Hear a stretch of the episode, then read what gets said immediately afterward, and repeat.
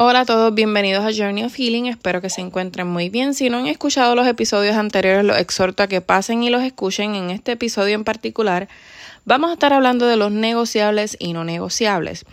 Todos en nuestras relaciones tenemos cosas que para nosotros podemos tolerar o cosas que no podemos tolerar y a esto es que le llamamos los negociables y no negociables. Hay circunstancias en nuestras relaciones que vamos a poder ceder, como puede ser los gustos en comida, en si se ejercita o no, el tipo de vestimenta que tiene la persona, la música que escucha, etcétera.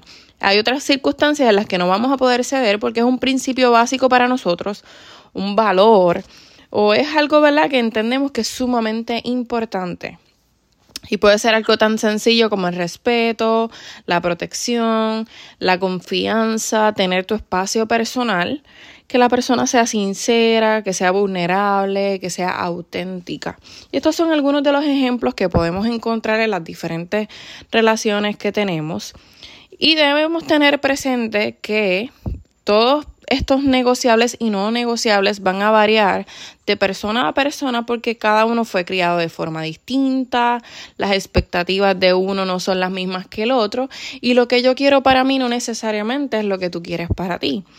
Eh, por eso es sumamente importante, primeramente, conocernos y saber qué es importante para nosotros y qué no, qué cosas podemos transar y tolerar que no nos van a afectar emocional, mentalmente o físicamente, ¿verdad? En algunos casos.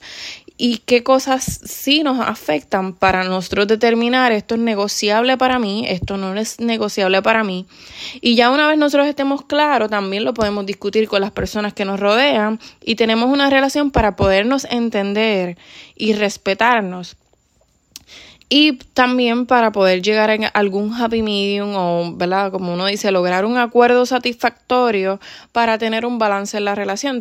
Debemos también tener claro que no todo el mundo tiene la madurez y la capacidad para manejar esto. Así que también debemos tener eso abierto porque pues esto puede crear un poquito de fricción a la hora de que cada uno quiere jalar para su lado o que una parte se dé más que otra y siempre es importante por eso tener nosotros bien claros lo que nosotros queremos y demás para poderlo discutir y ver la posibilidad de que se llegue a un acuerdo y de no llegar a un acuerdo, pues debemos tomar otras decisiones y otras alternativas. Así que espero que esto les haya sido útil. Eh, si tienen alguna duda o pregunta, ya saben que me pueden escribir. Les envío un abrazote.